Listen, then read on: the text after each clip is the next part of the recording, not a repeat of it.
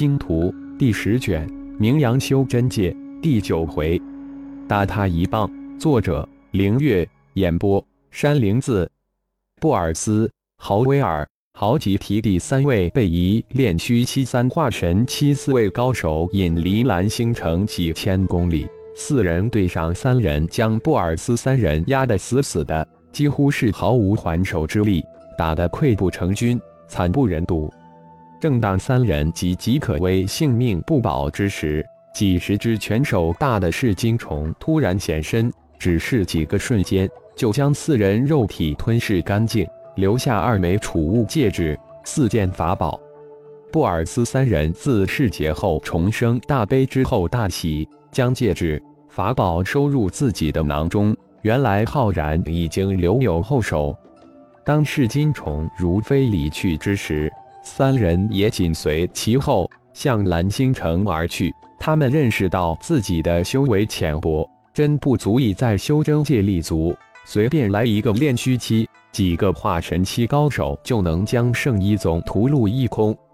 引走苏拉、沙娜、昊天的却是三个化神中期高手。这也是浩然有意让三人锻炼一番大战。有着几项元能神通的三人虽然处于下风，但却能攻守有节，打得有声有色。只是奇才昊天惨了一点点。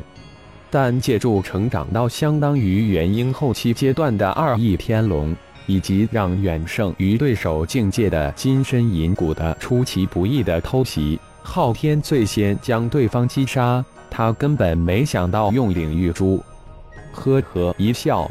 昊天将对方的法宝收入自己的戒指空间，这才转向二位母亲的战场，却没有留意到落下天空的敌尸被几只噬金虫吞噬干净。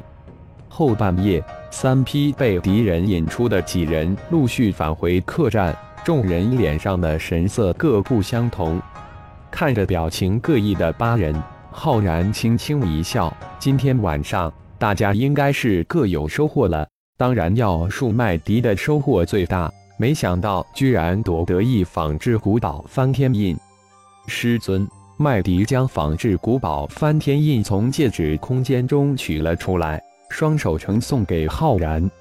嗯，我帮你妹去灵魂印记，顺便研究一下，过几天再给你吧。至于那储物戒指，你们自己尝试着妹去其中的灵魂印记。实在不行再说。浩然轻哼一声，接过仿制古堡翻天印。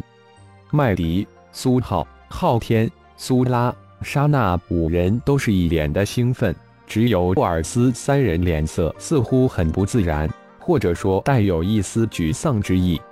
浩然扫了一眼布尔斯三人，自然知道他们的感受。布尔斯，明明你有能力击杀对手。但却被对手打得惨不忍睹。你仔细想想，你现在最强大的是什么？麦迪临危而动，苏浩也是福至心灵。为什么你从前到后都没有想到呢？原本一脸沮丧之色的布尔斯突然眼睛一亮，神光一闪，使劲的猛拍了自己的脑袋一下。该死，竟然忘了用它，险些送了二位长老的性命。豪威尔、豪吉提第二位长老一脸的雾水，根本不知他们两人说的是什么。我说过，那是保命的本钱，不到万不得已，少用，少用。浩然突然又提醒道：“大家经此一战，也应该有自知之明了。以我们两宗现在的实力，在修真界真的站不稳脚跟，只能多用脑，少用武力。”能智取就智取，不能智取的那就得用性命去拼。不经风雨也见不到彩虹。在场的几个人脸上都露出深层的思索，只有昊天还是一副喜不自胜的样子。这些事还真不是他现在思考的。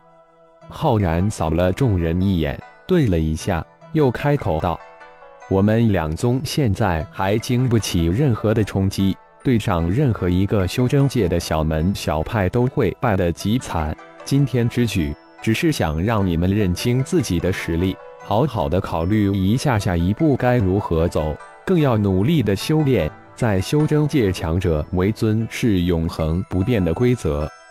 现在我们两宗的唯一强项，就是有着大银河联邦的丰富无比的商业管理、运营能力和经验，更能够自主自立。这是李氏、张氏、吕氏三大家族到达修真界所不具备的。我们要走在三大家族这些人才的前面，在他们觉悟之前领先一大截，形成一个规模。说白了，就是以我们的大银河商来能力。先抢占修真界这个巨大无比的市场。原来浩然已经有一个非常长远的规划，比起自己的想法更深、更远、更全面、更具有大局观。布尔斯心里很是震惊，不仅能把握大局，更能利用局势来让自己等人认清局势的艰险，又能将局势控制在微妙的平衡之中。父亲。我们下一步该如何把握？一边的苏浩突然问道：“当然是在不动摇青阳门的根本情况下，拿下蓝星大陆三分之一的地盘，然后利用水蓝星的另二门派来压制青阳门，让青阳门不得不拉拢我们。我们需要的是时间，只要三五年的时间，站稳了脚跟。蓝星大陆还太小，水蓝星也太小。”浩然一脸的豪气，一块大陆，一个星球，不是星光宗的目标。他要将星光宗发展成为修真界第十大宗派。青阳门，我们要打他一棒，但却不能让他有大损。有了这三分之一的大陆地盘，再加上我们推出的高品质的丹气，你们应该知道后面如何走了。浩然呵呵一笑，后面的事情就不用自己管了。阿然，水蓝星另二门会对付青阳门吗？苏拉有些担心地问了一句。当然，另二门不会这么轻易让青阳门将我们吞下，肯定会派人过来拉拢我们，到时我们就能利用另二门来制衡青阳门了。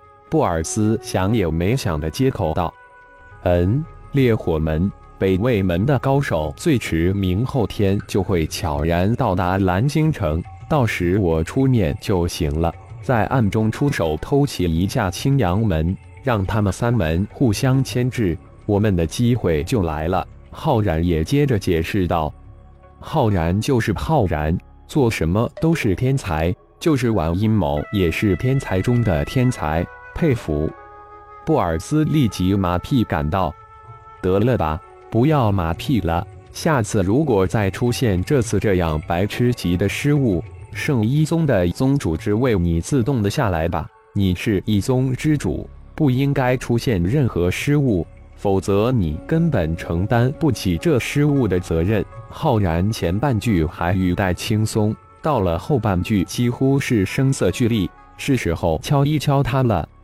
浩然的一句话让二位在场的长老脸色一震。他们根本没明白宗主这次犯了一个什么样的白痴级的失误。虽然浩然语气严厉，但却透出无比的关切之意，让二位长老内心无比的感激。